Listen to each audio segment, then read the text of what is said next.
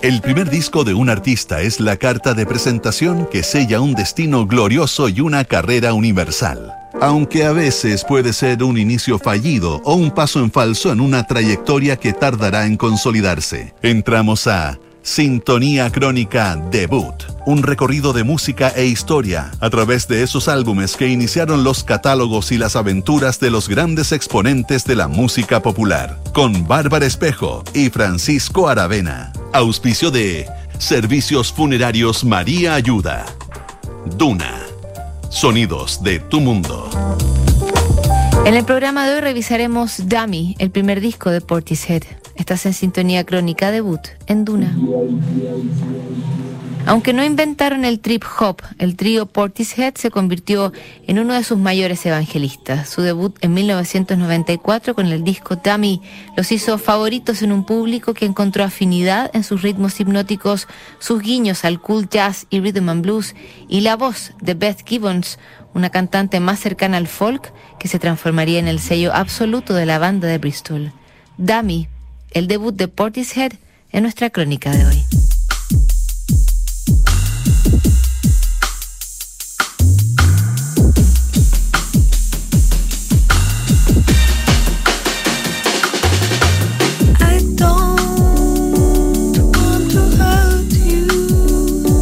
A mediados de los 80, el puerto británico de Bristol comenzó a mostrar una movida interesante en su escena musical. Los pioneros de The Wild Bunch fusionaron una variada mezcla de hip hop, house, RB, reggae y ambient que sentaría una escuela. Años más tarde, tres miembros de Wild Bunch formaron Massive Attack. El sello Mowax juntó a varios exponentes de ese estilo que fue bautizado como trip hop por el periodista Andy Pemberton. El sonido de Bristol comenzó a ser reconocido como una tendencia mundial por sus artistas más emblemáticos, Massive Attack, Tricky y Portishead, que debutaría en el otoño de 1994 con su álbum Tammy.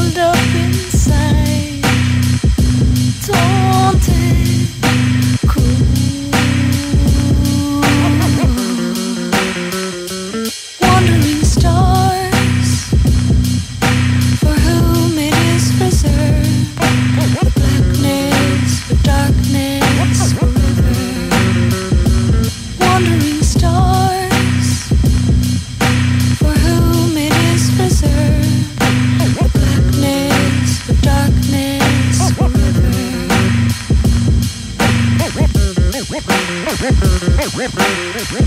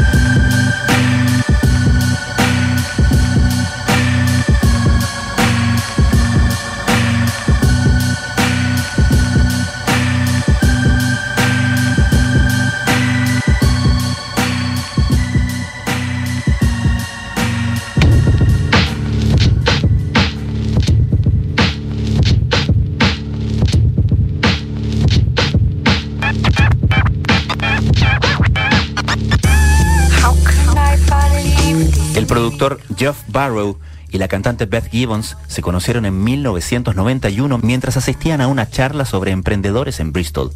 Ambos tenían interés en los nuevos sonidos que estaban naciendo en la ciudad, aunque Beth Gibbons también se movía en el ambiente de la música folk. Portishead se ensambló cuando Barrow conoció al músico Adrian Utley, a quien el productor enseñó a samplear y manipular sonidos. Así comenzó el método de trabajo del trío que solía grabar sus propios amplios y no requería exclusivamente de material externo para funcionar, como las otras bandas. En todo caso, para su trabajo debut igual ocuparon muestras de Isaac Hayes, Johnny Ray y Lalo Schifrin, además de jazz y música de cabaret berlinés. Este cruce de estilos y épocas les abrió un público más extenso del que habitualmente consumía trip hop.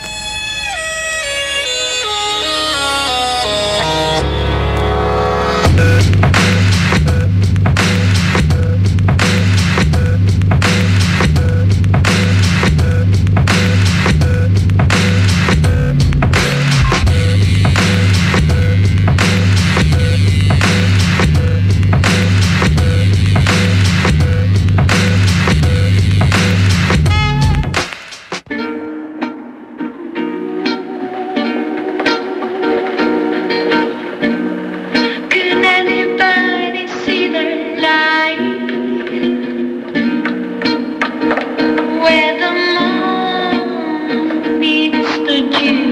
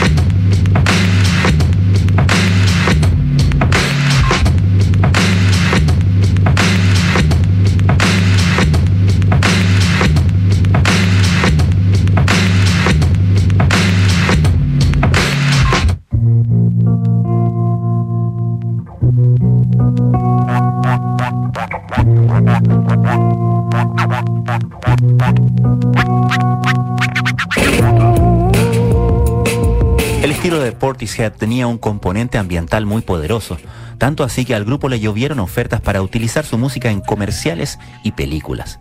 Aunque el grupo siempre se negó, a veces su manager opinaba otra cosa. El guitarrista Adrian Utley recordó que una vez entró al cine a ver una película con su novia y en medio de una escena de sexo apareció la canción Glory Box.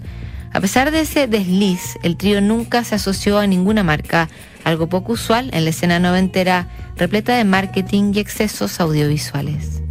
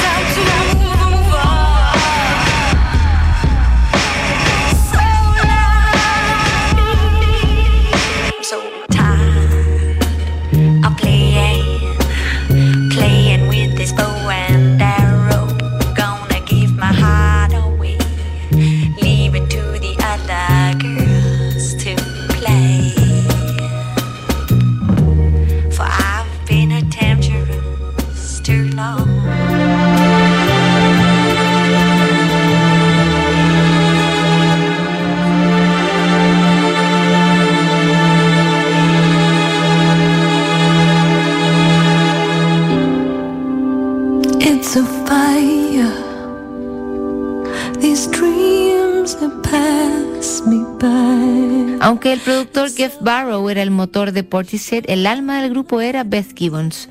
Su presencia fue clave para destacar al grupo dentro de los otros actos de Bristol. El estilo de Gibbons, más relacionado al folk y al west country, era imposible de copiar y otorgó un rasgo identitario que Portishead supo explotar. Sin embargo, no era el único componente que hacía destacar a la banda.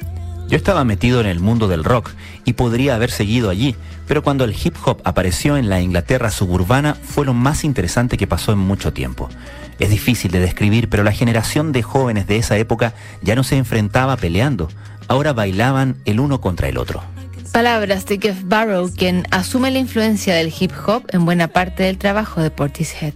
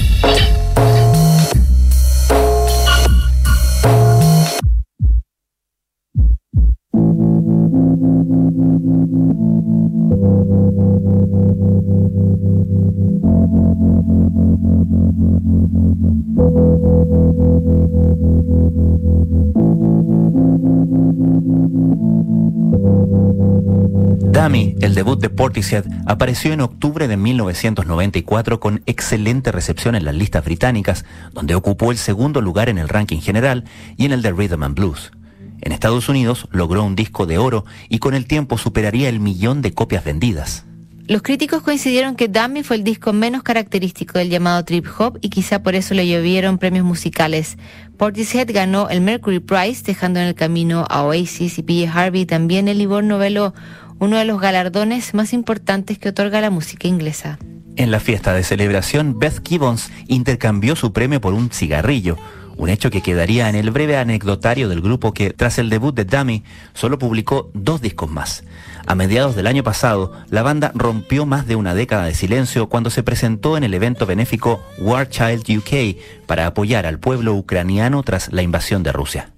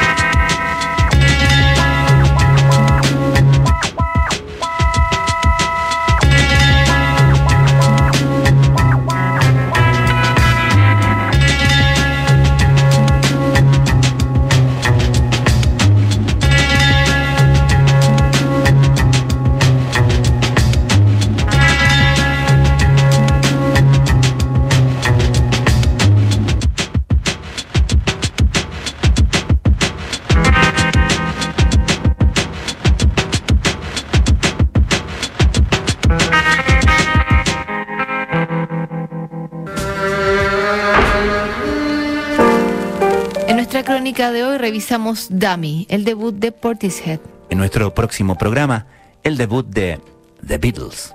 No te lo pierdas. ¿Sabías que puedes comprar de forma anticipada los servicios funerarios de María Ayuda? Entrégale a tu familia la tranquilidad que necesitan y estarás apoyando a cientos de niños de la Fundación María Ayuda. Convierte el dolor en un acto de amor. Siguen aquí los sonidos de tu mundo. Estás en Duna 89.7.